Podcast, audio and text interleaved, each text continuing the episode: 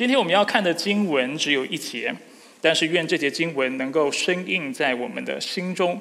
我们要看的经文是以弗所书第六章的第四节，所以如果手中有圣经的，请打开你的圣经；有手机的，请打开你的圣经软体，翻至以弗所书第六章第四节。上帝的话语如此说：做父亲的，你们不要激怒儿女，但要照着主的教导和劝诫养育他们。我再念一次：做父亲的，你们不要激怒儿女。但要照着主的教导和劝诫养育他们。我们一起低头做个祷告。亲爱的天父上帝，我们来到你面前，为今天是父亲节向你献上感谢。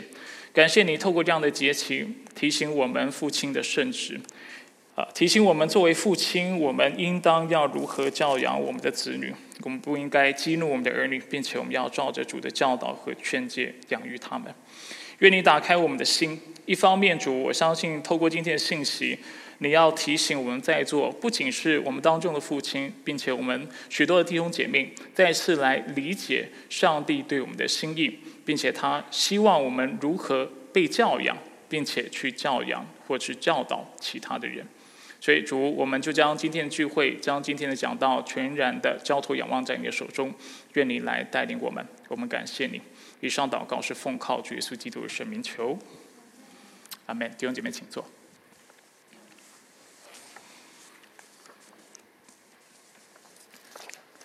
在我们的教会，我们常常提到一个概念，最近比较少，但是我也常在弟兄姐妹的口中听到，所以感谢主。这个概念叫做恩典的途径。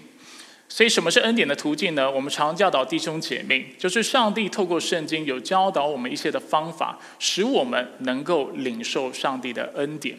我们常常说哪有哪些恩典的途径？譬如说读经，譬如说祷告，譬如说唱诗啊，来聚会啊，团契的生活等等，都能够使我们能够领受经历上帝的恩典。那当提到孩子的救赎的时候，十九世纪的一位长老会的神学家 Robert Dabney，他是这么说的，他称家。为恩典的途径，尤其谈论到孩子的拯救的时候，孩子的救赎的时候，他称家是孩子的恩典的途径。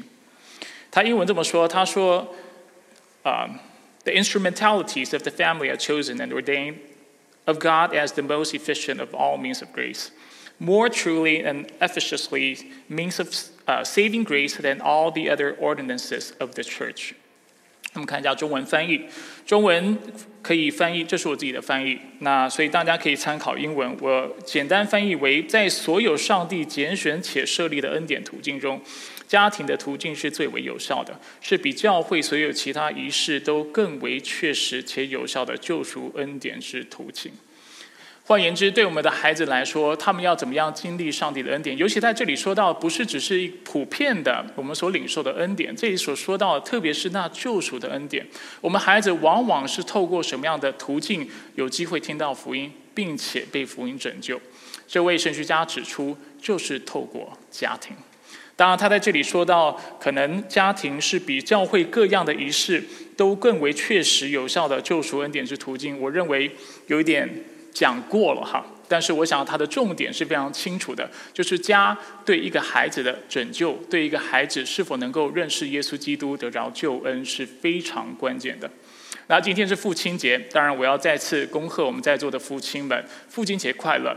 但是有一件事情也是我透过今天的细行要提醒大家的，就是作为父亲，我们有责任要养育我们的子女。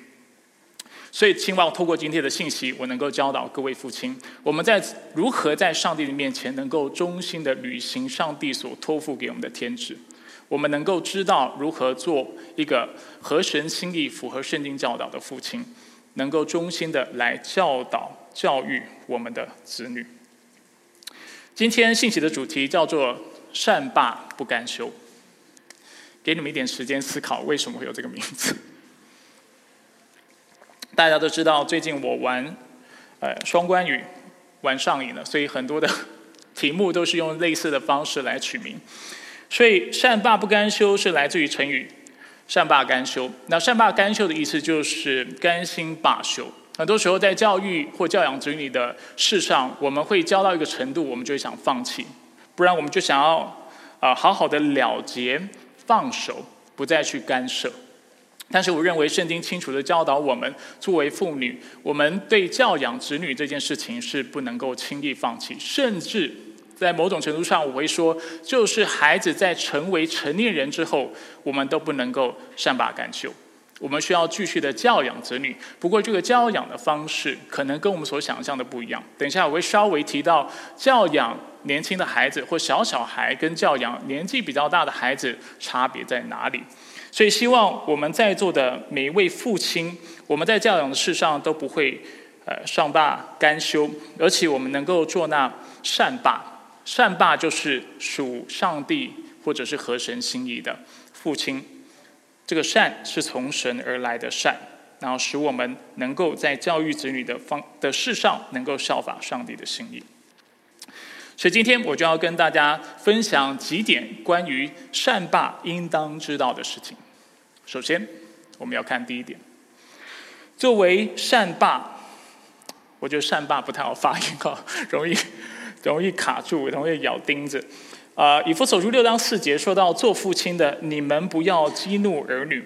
所以在经文当中，我们首先看到那河神心里的父亲要做那善罢，我们首先要做的事情是，他用一个负面的方式来陈述，是不要激怒我们的孩子。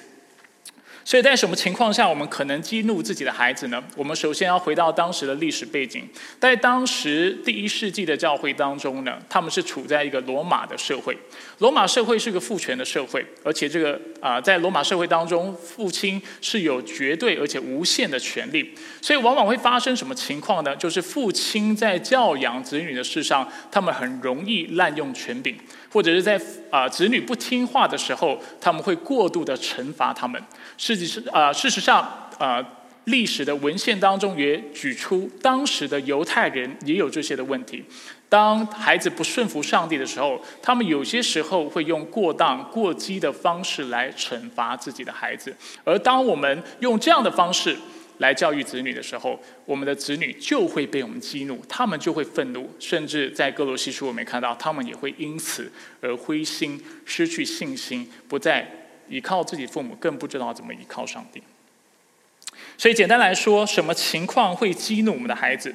就是任何过分不当的教育方式。我昨天晚上稍微讲了一下，有哪些过激或过于啊过分不当的教育方式，我就想到了十点，我很快的过一下。今天光 PowerPoint 就有五十三页哈，所以我会快一点。大家心里有预备哦，今天信息会稍微长一点，但是我会尽我所能的很快的完成。我看到我后面的影音童工已经已经 表情有点勉强的感觉。OK，我们先讲第一点。所以什么样的教育会激怒我们的孩子？第一，管教过当，动不动就打孩子，动不动就体罚孩子，或者是在执行纪律的时候，并未按照比例原则。他只是犯一个小小的错，你就用非常严厉的方式来执行纪律来管教他。比如说他不小心打破杯子，你就让让他跪在啊地上跪两三个小时；或者是他只是啊不小心翻倒水，你就把他打得鼻青脸肿等等的方式，这绝对是不恰当。所以这是管教过当。因为有十点，我快一点。第二点，过分要求。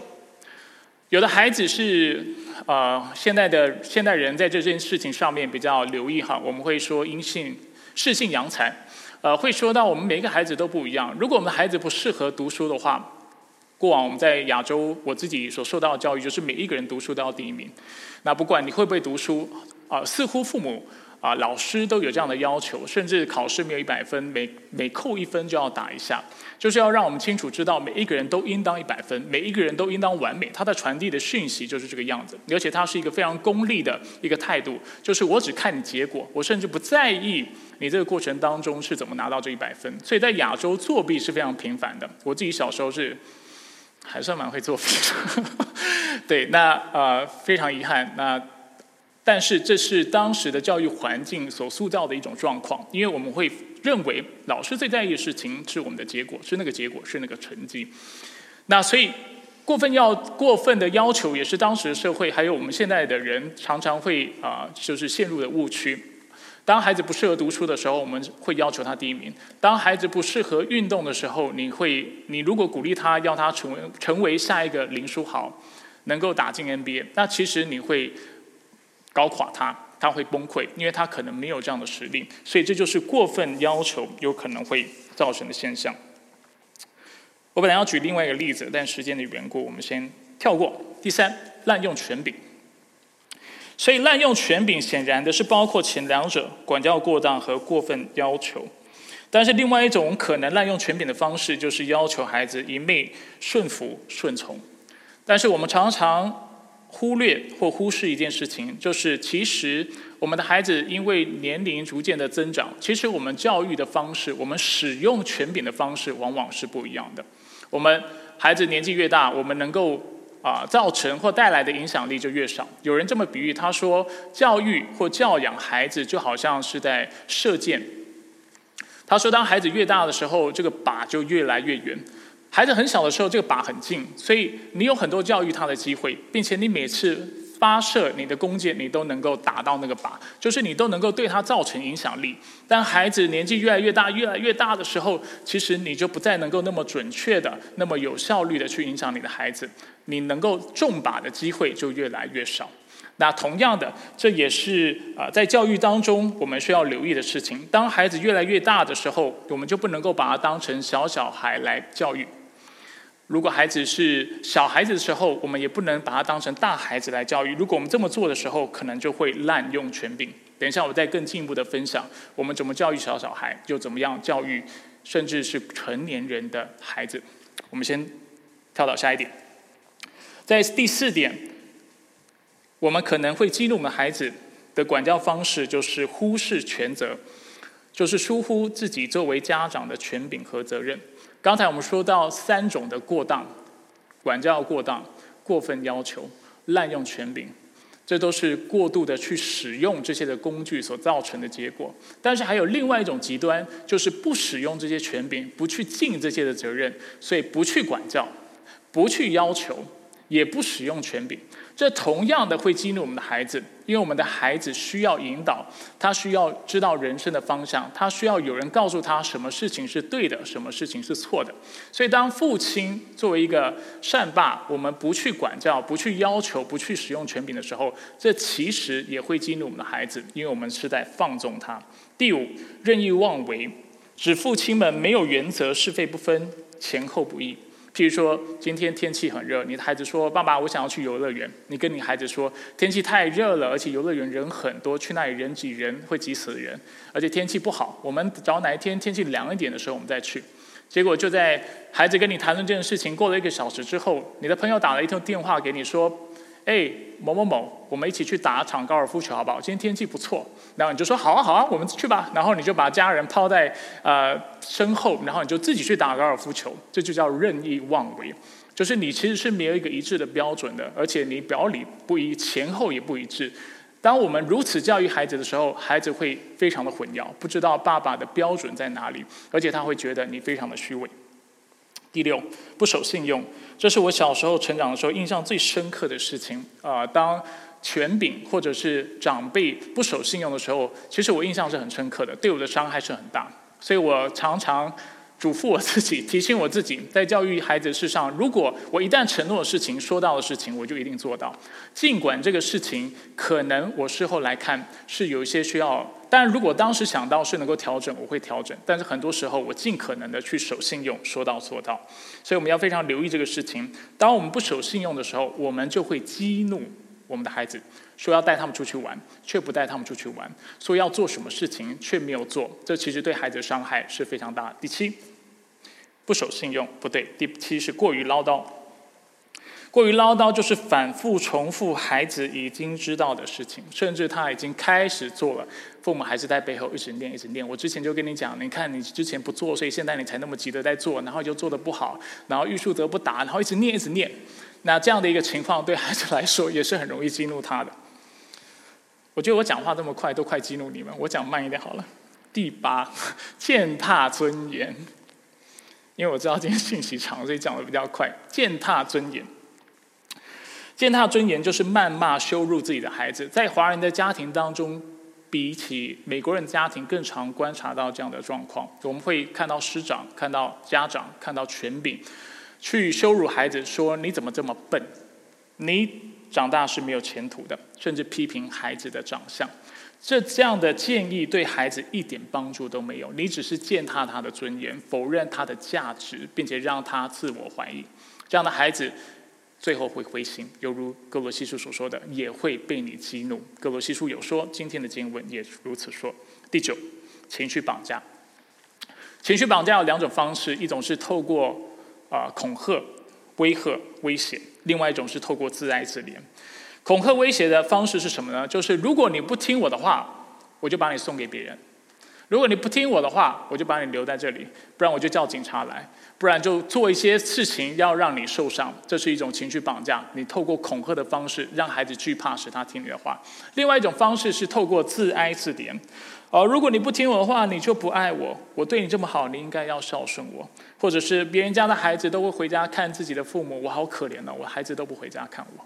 这也是一种情绪绑架。当你用这种方式来教育自己的子女、跟孩子沟通的时候，你对他，你不会帮助到他去理解到你真正要表达的诉求，你只会激怒他，让他觉得他被情绪绑架。第十，态度偏私，在啊华人家庭当中，有时候呃许多时候也会看到这样的状况。应该说，在在所有的家庭当中都会啊，不止华人。不过华人或者亚洲的家庭的确容易重男轻女。然后在啊普遍的社会当中，其实我们常看到家长会偏心，可能偏自己的大大儿子或啊或自己的小孩子，呃就是二子或三子等等这样的状况。所以简单来说，我我都很快的过这个清单的缘故是，我也不是要你们那么留意或者去记得这所有管教不正确或过当的方式。但是的确，我希望透过这十点，帮助大家来思考，你是怎么样教育自己的子女的。作为善爸，我们要非常谨慎。的确不用这十种方式，但是也许我们更需要留意的是，等一下我要提的正面的方式。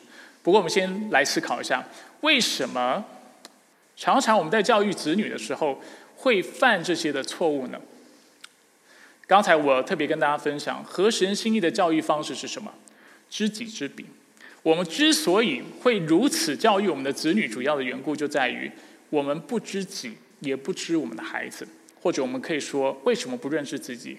是因为我们不认识上帝。所以我们在三件事情上面是缺乏知识、缺乏智慧的。哪三件事情？第一，我们不认识上帝；第二，我们不认识自己；第三，我们不认识孩子。那今天我们因为时间有限，我不会花太多的时间来谈认识上帝和认识自己。但是如果这段时间弟兄姐妹在呃有一起参与教会的成根的话，大家会知道，透过加尔文基督教要义，我常提醒弟兄姐妹，认识自己最好的方式，永远是从上帝开始。借由认识上帝的圣洁、美善、公义等等，我们可以在此的光照和对比之下，认识到我们的渺小、脆弱以及我们的污秽。所以我在这里就用个加尔文的引言来提醒大家相关的内容。加尔文在基督教要义一点一点二的时候，他这么说。除非人先仰望神的面，并谦卑审查自己，否则就不可能正确的认识自己。因为我们总是自以为意、正直、聪明和圣洁。这种骄傲是每一个人与生俱来的。除非有充分的证据指控我们是不义、污秽、愚蠢和不洁的。此外，若我们只看自己，又不仰望主，因为主是唯一审查我们的标准，我们便不会认自己的这些罪。当然，加尔文是用一个负面的方式来表达，但是我认为也是非常重要，甚至是非常关键的。如果我们不认识神，我们就看不到我们自己哪里是不符合上帝标准的。所以，认识神会使得我们清楚意识到，我脾气不好，我任意妄为，对不对？我是放纵自己的私欲，我表里不一，我前后不不一致，啊，我容易啊，就是啊。或者是我跟我在孩管教孩子的事上过于理性，或者是我是过于的溺爱他们等等。透过上帝的话语，我们才能够清楚认识自己的罪跟自己不完全的地方，使我们能够回转，能够修正，使我们能够用正确的方式来教养子女。所以这是非常重要的。但是还有一点是我在这里要特别提醒弟兄姐妹的，就是认识孩子这个部分。认识孩子是非常重要的。我们很多时候管教会过当，跟我们不认识自己的孩子有相当的关系。譬如说，我们要特别列出来，好，大家仔细听就可以了。譬如说，如果我们不知道孩子的长处和短处，我们就没有办法合理的要求和鼓励。如果我们孩子，如果我们他是不能够读书的，他是有短处的，你强烈的要求或鼓励他要好好读书，然后在读书的事上能够有所作为，你会使他崩溃，你会击垮他。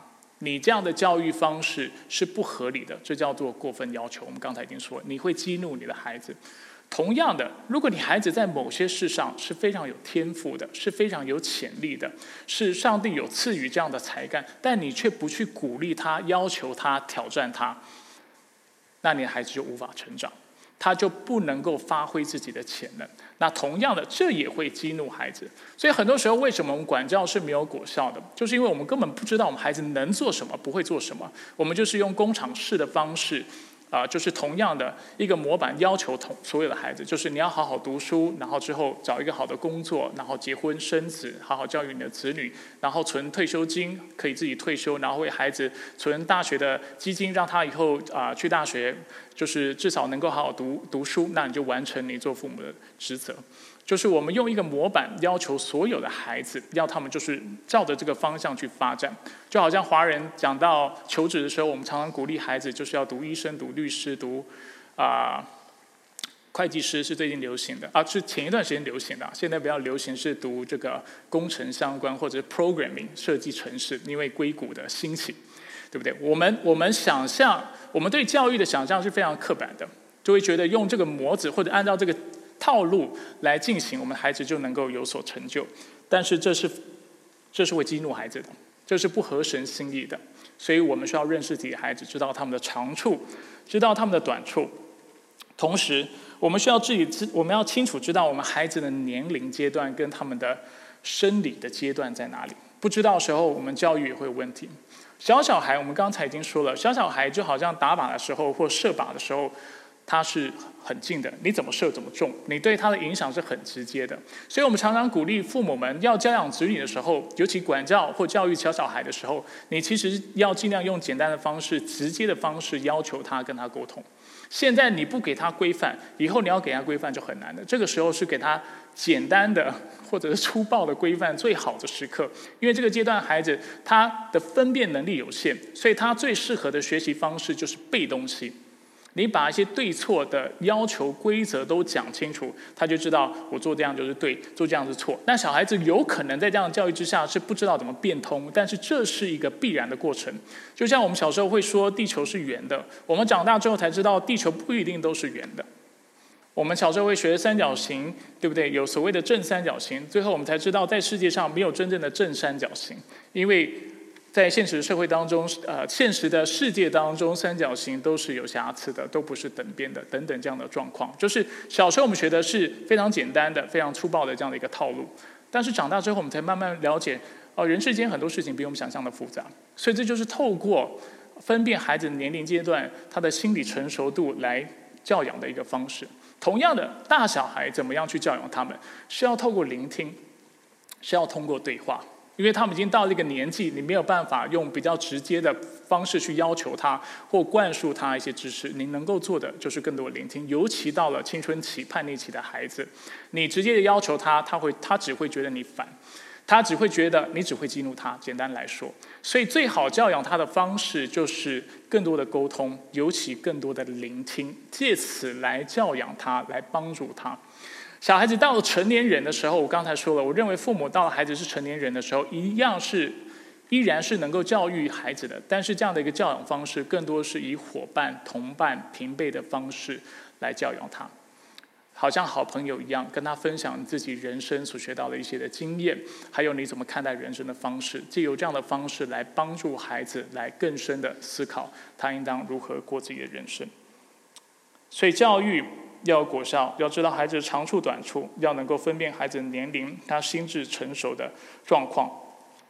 当我们不了解孩子心智的层面的时候，我们就很容易陷入我们刚才所说的唠叨、啰嗦、不知道怎么说服孩子，因为你根本不知道他信什么、不信什么，他信到什么程度，你没有办法提供或是使用一个有效的说辞或论述来说服他。所以你在跟你孩子在在沟通的时候，你也很难去引导他，因为你根本不知道他懂什么，因为平常沟通不够嘛，那就会陷入唠叨，然后以为他什么都不知道，因为我们。华人常这么说嘛，就是你就会，所以会不断的犯同样的错误，就是因为你不知道，所以我们就是不断的重复同样的概念。但是其实从知道到行出来，它其实是有一个过程的，这也是圣经有教导。所以如果我们没有去好好思考这个过程的时候，我们只会一昧的想要透过这种言言传言教的方式来告诉孩子他该做什么。但是也许我们需要透过别的方式来引导他们。当我们不知道孩子心智的状况的时候，我们就可能过度指责他已经非常自卑了，你还不断不断的践踏他的自信心；我们可能过度赞美他已经非常骄傲了，你还一昧的肯定他，不指出他的问题，这都会是不符合神心意的。同样的，如果我们不知道孩子的喜好，我们就不知道怎么样亲近他；我们不知道他喜欢吃什么，不知道喜欢他喜欢玩什么，不知道他喜欢花时间做些什么事情，我们就没有办法跟他。借由啊进行同样的一个行动，或者是同样的一个活动，来亲近他，然后使我们有更多跟孩子沟通的机会。所以，如果今天我们要做那善爸，按照主的心意来教养我们的子女，我们要认识上帝，认识自己，认识我们的孩子。不这么做，我们就只有激怒自己孩子的可能。这是第一点。第二点，我们要寻主的。方式来教养，寻主教养，要依循上帝的话语来教养和劝诫子女。以弗所书六章第四节的后半段说到：“但要照着主的教导和劝诫养育他们。”大家有注意到“养育”这两个字吗？当我们一般想到要养育子女的时候，这其实今天其实很多原则不止对父亲有用哈，就是对母亲来说也是很好的提醒。所以今天的信息是给善爸也是给善妈的。但是今天是父亲节，容许还是啊，就是把重点放在父亲身上，因为父亲是家里的头，要做供养、保护和带领的工作。所以我这里提到养育，很多时候我们想到养育，所以我的意思就是说，我们孩子怎么长大，我们想到的是要给他东西吃，要提供食衣住行上面的帮助。对不对？我们也需要提供教育，教育美国的大学叫做 liberal arts，我不知道大家知不知道 liberal arts，它所所谓的 liberal，它的意思是自由的意思，就是使人能够自由的 liberating arts，使人能够阅读，使人能够从事艺术工作，就是教育能够使人得自由。大家知道是这样的一个缘由嘛？所以叫 liberal arts。同样的，我们教养孩子的时候，我们可能也会觉得啊，他需要教育，他需要有知识，因为知识能够使他更成功，或者是能够啊，能够生命能够更为昌盛，对不对？那我们就会教育他。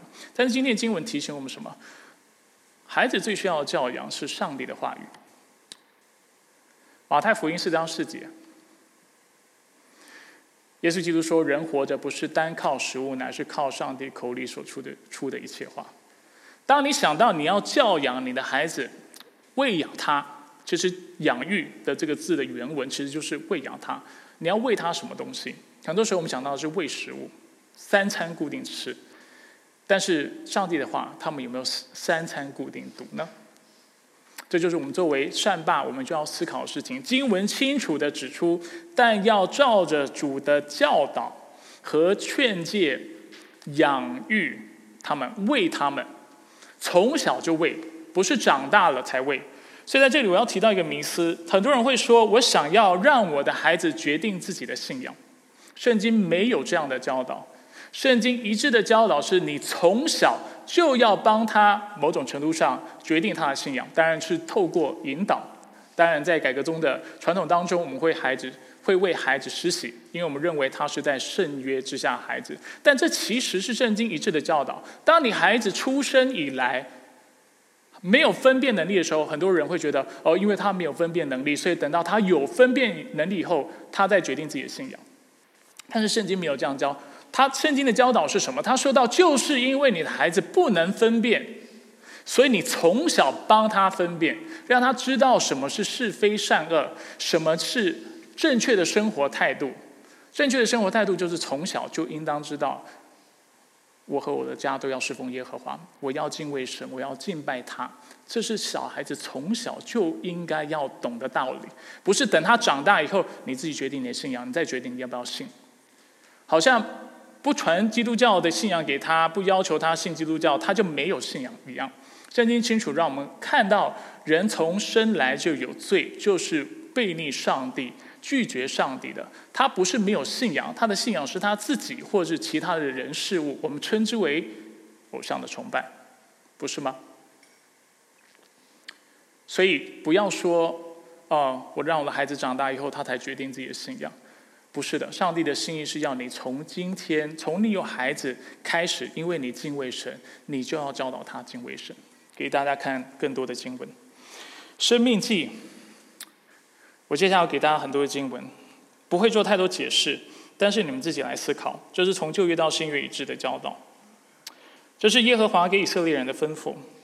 他说：“这是耶和华你们上帝，生命记六章一到二节，你们的上帝所吩咐要教导你们的诫命、律例、典章，叫你们在所要过去得为业的地上遵行，好叫你和你的子孙，在一生的日子都敬畏耶和华。”你的上帝谨守他的一切律例诫命，这是我所吩咐你的，使你的日子得以长久。他没有说这子孙要多大，你才教导他。他是你的子孙，你就要教导他去顺服，去履行上帝的律例。四到九节，以色列，你要听，这是著名的释马的经文，什么？就是你要听，耶和华我们的上帝是独一的主。你要尽心、尽性、尽力爱耶和华你的上帝。我今日吩咐你的这些话，都要记在心上，也要殷勤教养你的儿女。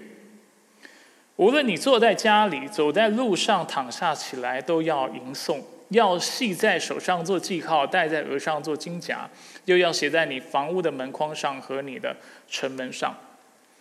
作为属神的子女。或者是作为啊基督徒的父母亲，我们应当如何看待自己的子女？圣经清楚的告诉我们，自他们小的时候就要殷勤的教导他们，把他们当成某种程度上信徒来教育他们，不是把他当成不信的，然后啊不跟他们讲信仰，不跟他们讲上帝，希望他们自己找出一条路。这是我们自己走过的，对不对？很多人我们在座的是第一代基督徒，但是。上帝的心意并不是要让每一代你世代的子孙都做第一代的基督徒，他要他做第二代的基督徒、第三代的基督徒，希望他从小就能够学习上帝的话语。所以，二十到二十一节、二十四到二十五节，同样的，《生命记》第六章说：“所以日后，你的儿子问你说，耶和华我们上帝吩咐你们的法度、律例、典章是什么意思呢？你要告诉你的儿子或儿女说。”耶和华吩咐我们遵行这一切的律例，敬畏耶和华我们的上帝，不是只是我的上帝，也是我的孩子的上帝，使我们一生得福，得以存活，像今日一样。我们若照耶和华我们上帝所吩咐的，在他面前谨守遵行这一切诫命，这就是我们的义了。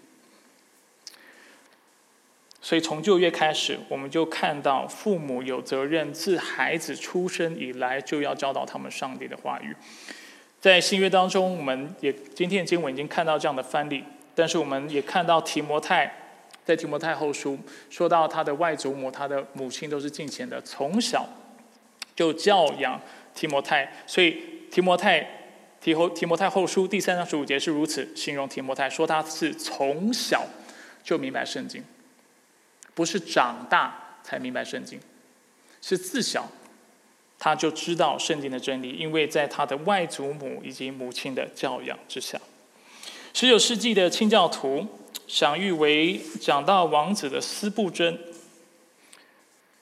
斯布真的生日跟我同一天哈，我常常以此为荣。虽然这这个跟有没有他的恩高一点关系都没有。斯布真怎么说？他说：“My conviction is that our converts from among children。”哎，不对，讲错经，讲错引言。斯布登说：“How can a man be a Christian and not love his offspring? How can a man be a believer in Jesus Christ and yet have a cold and hard heart in things of the kingdom towards his children? It is our business to train up our children in the fear of the Lord. 中文翻译： 人若不爱自己的子女，怎能被称作是基督徒？人怎能相信耶稣基督，却对关乎自己子女的天国之事怀有冷淡及刚硬之心？教养子女敬畏上帝是我们的职责。苏布真是一个敬信会的牧者，那就连他都如此强调，孩子出生以来，你就应当教养他、教育他，要教育他干嘛？要敬畏上帝。在今天的经文当中，所以保罗如此教导我们：我们要如何教养我们的孩子呢？他讲到两点：教导和劝诫。教导和劝诫呢？简单来说，就是基督徒教育的一个总卦。教导是正面的，讲到的是教授和实践；劝诫是负面的，是指责和指正。我说明一下，教教授的意思就是从不懂到懂；实践的意思就是从懂了以后到做。所以我们都听过啊，我过去跟大家分享过巴克怎么界定顺服。他说顺服的意思就是从。啊，就是从听到到知道，而且从知道到行道，这是我的翻译哈。但简单来说是这样的过程。所以教授就是使人不知道上帝的话语到知道上帝的话语，然后实践就是明白之后能够实际的活出来，这就叫教导。劝诫是什么？劝诫是比较消极的，指的是指责。指责的意思就是当你的孩子犯错的时候，你要点出他的错误，这叫指责。但是不能只是指责却不指正，指正的意思就告诉他他当如何行，指出错误，但是不告诉他该怎么做，也是只是让他也是激怒他，因为他会非常 frustrated，他会非常灰心沮丧，因为他不知道那那我这样是错的，那怎么办呢？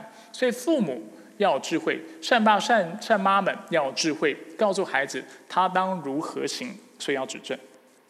提摩太后书三章十六节，许多人都知道经文说到，圣经都是上帝所漠视的，于教训、督责、使人归正、教导人学艺，都是有益的，教属上帝的人得以完全预备行各样的善事。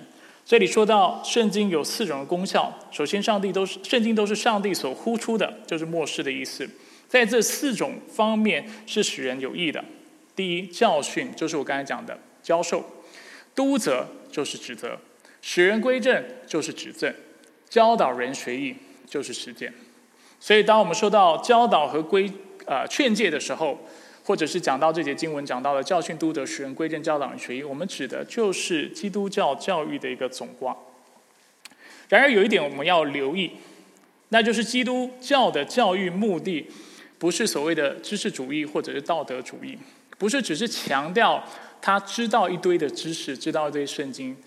就 OK 了，这显然不是圣经的教导。圣经很多时候让我们看到，人不仅要知道，对不对？也要行出来，这是一方面。另外一方面，你不仅要知道，圣经也教导我们，我们应当喜爱上帝的律法。所以有讲到情感的层面。所以基督教的信仰，虽然我们这里讲到的教训主要是讲到教授，而且实践，对不对？教导人学艺，就是你要知道活出来。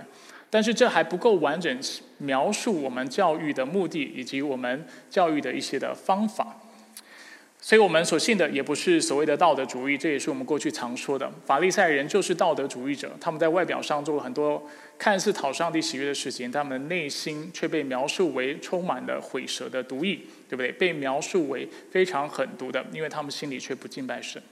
所以圣经的教导一直以来都是。全人，我们教育的目的是全人能够爱上帝。所以我们看一下《生命记》六章四到五节。基督教的教育目的是爱上帝，所以《生命记》六章四到五节，他说：“以色列啊，你要听耶和华我们的上帝是独一的主，你要尽心、尽性、尽力爱耶和华你的上帝。”简单来说，就是我们要全人的来爱他。然而，我们如何全人的来爱他呢？在我们教会，我们常常教导弟兄姐妹，首先要从心开始。我们常常讲到圣灵是我们重生的工作，讲到我们的新受割礼的工作，的确都是要重新开始。我们也常常讲到新的三个要素，哪三个要素？理性、情感和意志，对吧？所以我们教育子女的时候，要教导他们什么事情？我简单的分享：第一，理性是代表他要知道善恶，知道善恶。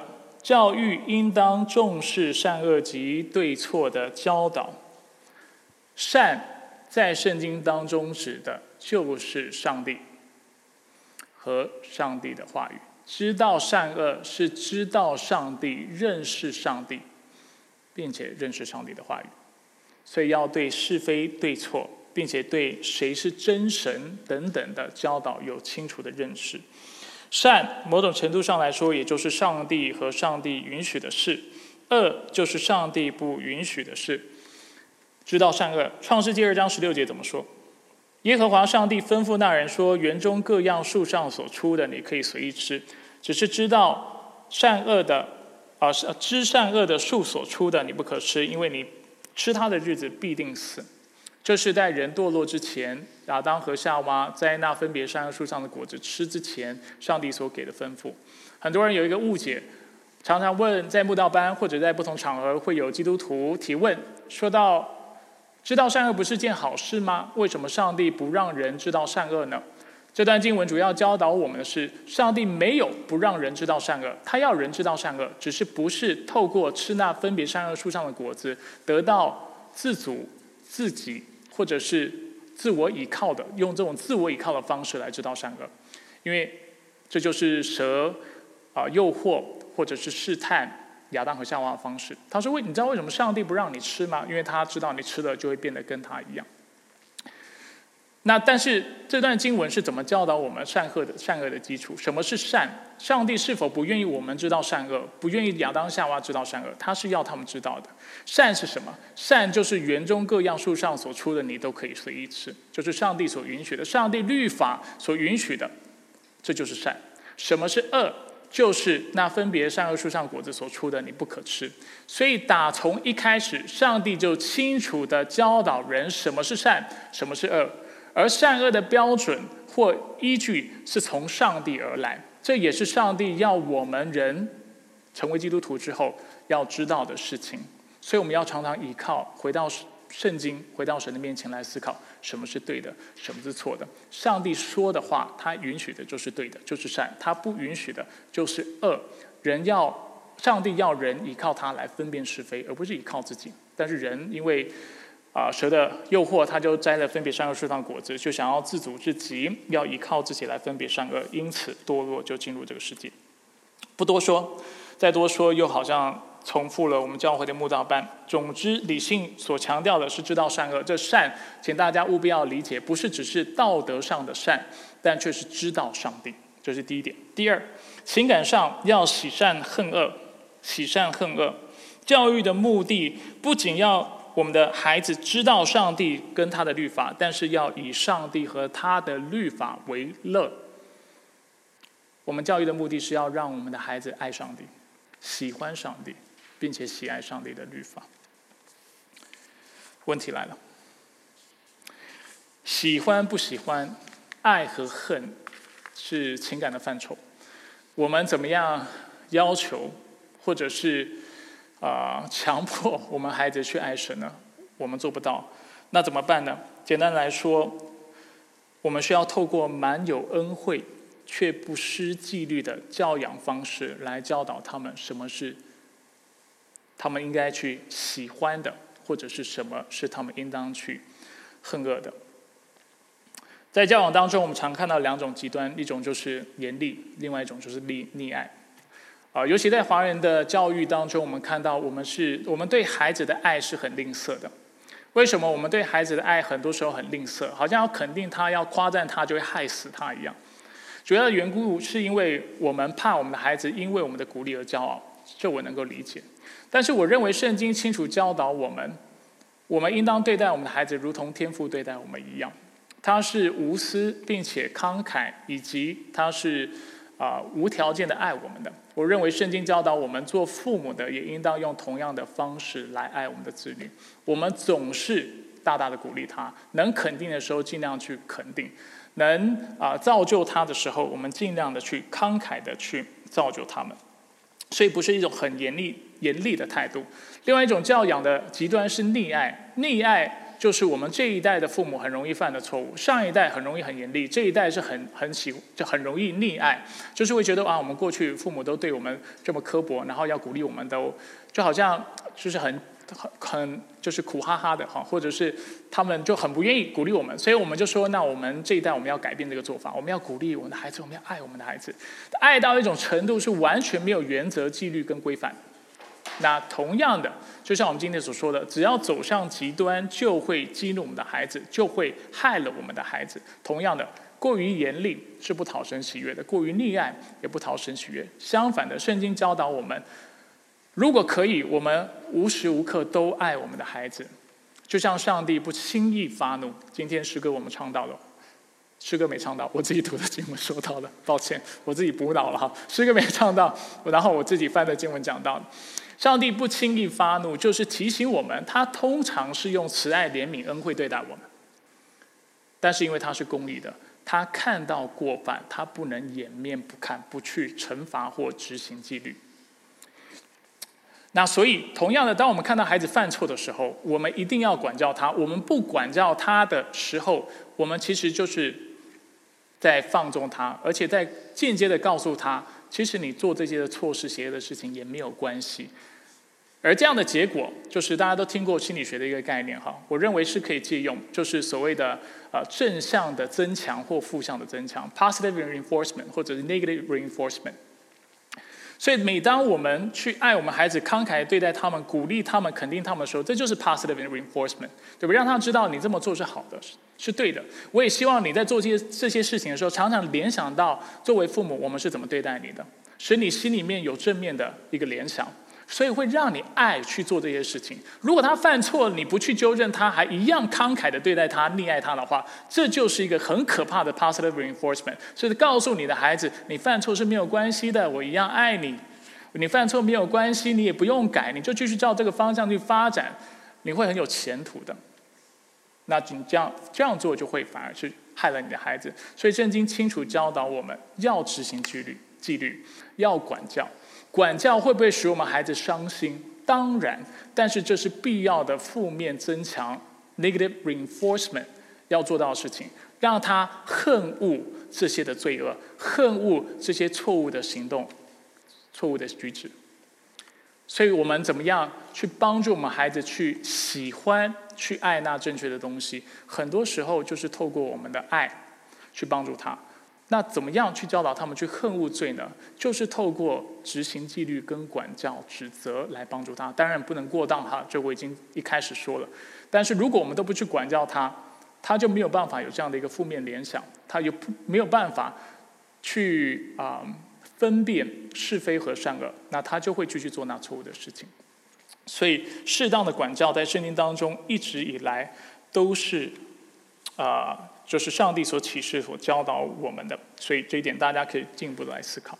最后，希望他们因为能够喜善恨恶的缘故，最后他们能够亲善离恶。我刚才已经说了哈，就是善不是只是道德上的，但是也是上帝。所以我们看到意志的层面，教育应当重视实践，但是这个实践不是只是让我们去做对的事情。但也是，更是让我们来亲近上帝。这个亲善指的不是只是哦你喜欢去行那善事，或你渴望做那对的事情，但是也是渴望上帝他自己，因为上帝就是善的源头。所以，当我们如此教育孩子的时候，最终我们希望他们能够远离罪，然后亲近神，来践行上帝的旨意。提摩太后书，很快来看一下这经文。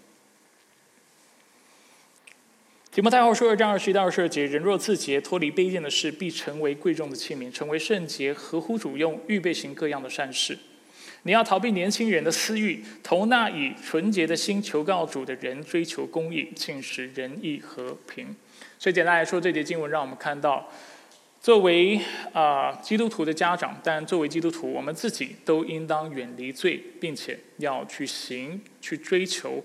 那善的事情，那讨神喜悦的事情，所以以上就是我们在教育当中要去做的事情。我们要牧养，我们要去教导我们孩子的心。不是只是灌输知识，但却让他们知道他们应当认识神，能够知道善恶。但是不是只有知识，但是也是在情感上面，希望他们去爱上帝，去爱那对的事情，去憎恶上帝所憎恶的事情。如何帮助孩子憎恶？我认为管教是一个非常基本，我们应当去做的事情。第三，我们应当教导我们孩子去亲善离恶，去实践这些的真理，实际的去亲近上帝，然后远离罪行。唉，最后一个大点，实际建议，我尽快结束。刚才讲了很多的概念哈，实际该怎么做？第一，善爸善妈们务必祷告。我们常在教会当中跟弟兄姐妹分享，祷告就是我们依靠上帝的一个表现，也是我们依靠上帝的一个途径。父母。今天讲到善爸，善爸应该带领自己的孩子来祷告，尤其是在 ACTS 这四方面来祷告。等一下我再做一个简短的说明。但是我们需要带领我们孩子一起来亲近神。如果你不祷告，你的孩子就不知道什么叫做依靠上帝。我们常说世人靠车靠马，但是我们靠的是万军之耶和华的命。我们在表示的就是我们生命当中一切的。啊，所领受的恩泽，我们所领受的福分，都是从上帝而来。当我们遇到贫穷、遇到困难、遇到挑战的时候，我们就是要来依靠神。如果我们自己平常都不依靠神，不来祷告，都是依靠自己的话，显然的，我们孩子也不知道如何依靠神。所以我们要带他一起祷告。祷告除了能够教导我们孩子依靠神之外呢，我们又教他这四件事情。ACTS。啊，如果弟兄姐妹不清楚的，或者是我们在座有第一次听到这些概念的人，鼓励你在小组当中询问其他的弟兄姐妹。A 是 adoration 赞美，C confession 认罪，T thanksgiving 感谢，S supplication 祈求赞美认罪啊感谢祈求这四方面，我们在教导我们孩子怎么赞美神，我们在教导我们孩子怎么在神的面前认罪，透过祷告，我们在教导我们的孩子我们如何常常谢恩。而且我们在教导孩子，我们如何为别人代求，也为自己跟自己的家人祷，就是代求来祷告。这就是我们教养或教育子女的一个非常关键的方式，带着他们一起来祷告。呃，我在这里不会特别把唱诗歌作为一个分开的或分别的一个类别，主要是因为唱诗在做的就是祷告在做的。唱诗要做什么？就是赞美神。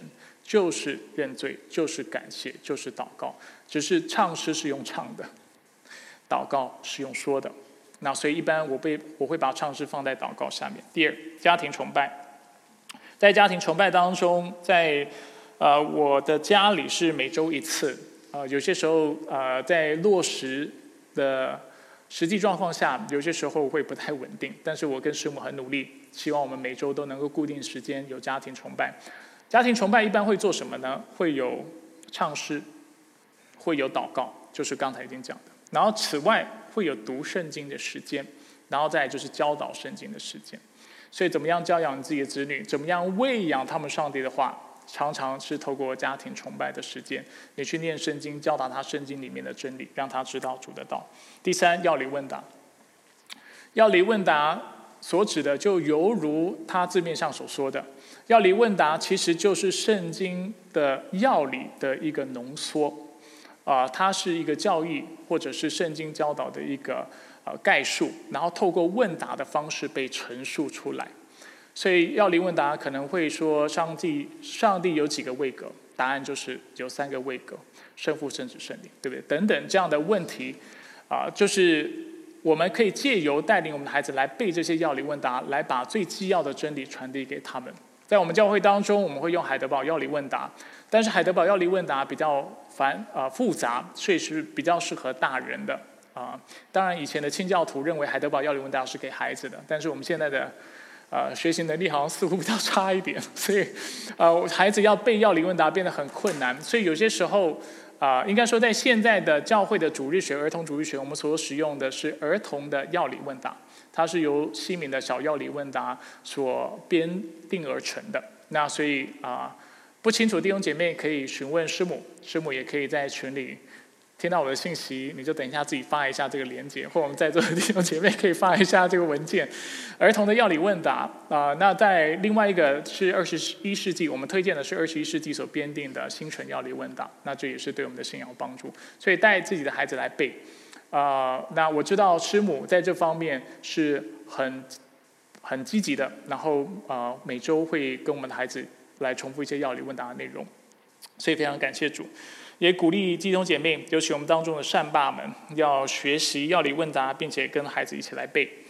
第四，属灵谈话，《生命记》六章六到七节，《生命记》六章六到七节说到：“我今日吩咐你的这些话，都要记在心上。”讲到啊，上帝的律例典章，也要殷勤教导你的儿女。无论你坐在家里，走在路上，躺下起来，都要吟诵。吟诵在原文当中是 the var，the var 其实就是谈论的意思。所以我们怎么样教养我们的子女？就是你在家里的时候就跟他有属灵的对话，啊，因为我们是有信仰的人，所以按理来说，我们跟我们孩子也应当要有属灵的对话。我们走在路上，我们出去玩的时候，或者是在啊，就是嗯，带孩子去餐厅吃饭等等。啊，这都是机会教育的时候，或者都是可以谈论信仰的时候。所以走到路上也谈，躺下就是孩子睡觉的时候，你也跟他讲圣经故事，你也可以跟他有属灵对话。然后起来，早上起来的时候，你也可以带领孩子一起分别时间，有灵修的时间、早读的时间。所以不论是在家里、走在路上、躺下起来，都要谈论上帝的话语。所以属灵的对话是一个方式。最后，金钱的榜样。我想，今天的榜样，大家都知道这个重要性哈。如果圣经常说常常喜乐，但是我们总是满脸苦哈哈的，这并没有办法对我们孩子产生正面的教导作用。呃，如果我们说常说祷告很重要，我们自己不祷告，孩子是不可能学会如何祷告的，他们是不会依靠神的。啊，如果我们说啊，上帝的话语是我们生命的灵粮，结果我们自己不读经，那我们的孩子自然的就不会重视上帝的话语。如果我们说聚会很重要，结果每到周日，我们常常因为工作或出去玩的缘故，就不参与主日的聚会，不参与教会各样的聚会的时候，其实我们就在告诉孩子，其实尊我们的天赋为圣，或者是就是为上帝分别为圣这样的概念是不重要的。在旧约圣经当中，清楚教导我们安息日的意思是什么？安息日的意思就是为了尊主为圣，把七天当中的七天其中一天分别出来，单单来亲近主，借此表明我们尊上帝为圣，借此表明我们愿意依靠他，借此表明上帝才是我们生命当中真正的核心。但是我们现在的父母很遗憾的，其实为了工作，还有为了各样的原因，我们周日是不参加主日崇拜的。我们并没有把上帝分别出来，尊他为圣。那如果我们的榜样是这个样子，你孩子自然是不会有信仰的，这是非常，啊，这是浅显易懂的道理。最后奉献，如果我们自己不做十一奉献，孩子没有看到我们十一奉献，我们也不教他十一奉献，我非常感恩哈，就是我的母亲是从小就会教导我奉献，所以当然一开始教导我的方式是他会为我准备奉献的钱，所以对我来说是不痛不痒的，反正奉献是他的钱。呃，但是也是借此，我慢慢看到他是奉献的人，因为我每次看到只要跟他聚会，他都会奉献，不管是他当时是否在财务上遇到危机，他总是奉献，让我看到依靠神的重要性。所以，同样的，作为父母，我们跟孩子说我们要依靠神，我们啊，他是我们一切恩惠的源头，呃，我们所得到的恩典都是从他而来。结果我们不愿意奉献，其实我们在教导什么？就是一个不感恩的生活嘛，不感谢的上帝的生活。所以。金钱的榜样显然是重要的，所以希望透过这五点，能够帮助我们在座的善爸善妈们，能够清楚知道如何教养自己的子女。我们今天说到三点，或者是三个部分。第一个部分，我们说到要知己知彼，说到要透过认识上帝来认识自己，而且我们要认识自己的孩子，我们教育才会有效。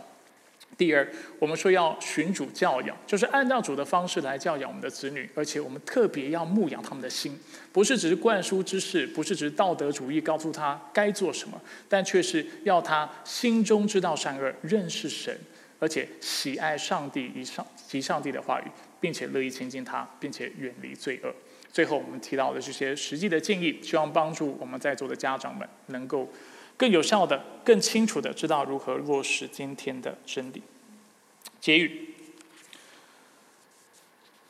司布真在 写给他的一个朋友的书信当中，他说到这段话，我念给大家听。他说：“My conviction is that our converts from among children are among the very best we have. I should judge them to have been more numerously genuine than any other class, More constant, and in the long run, more solid.”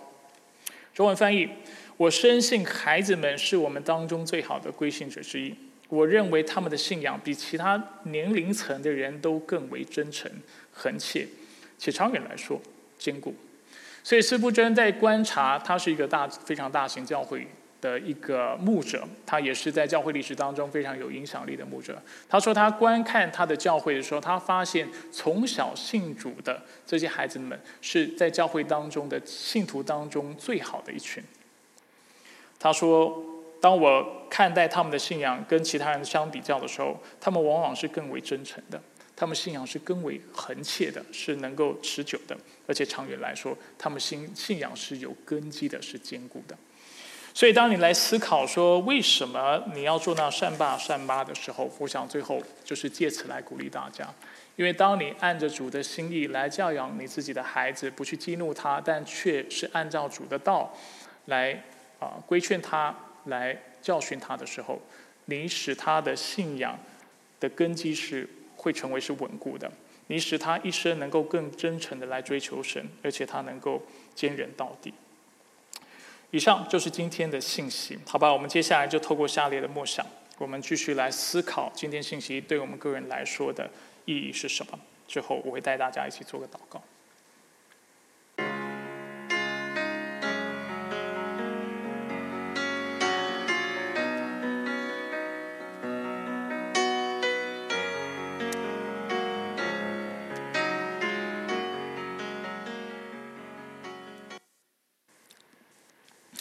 我们一起低头来做个祷告。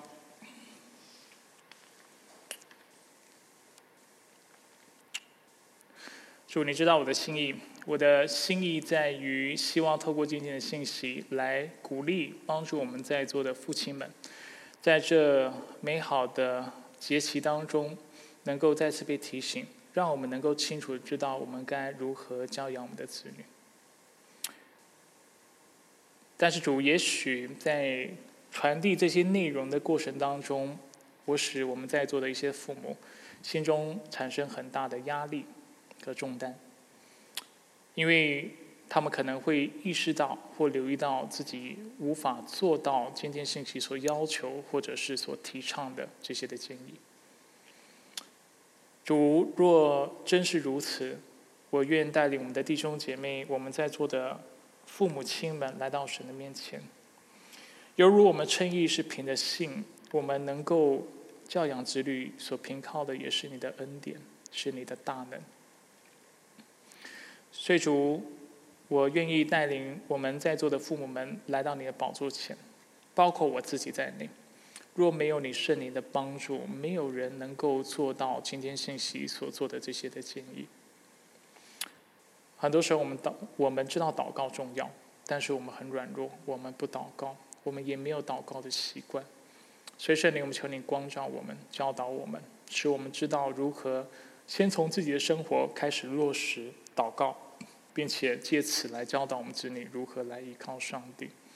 也许我们的祷告更多是充满了祈求，或者是只有一点的赞美的言语，但里面却没有任何的认罪。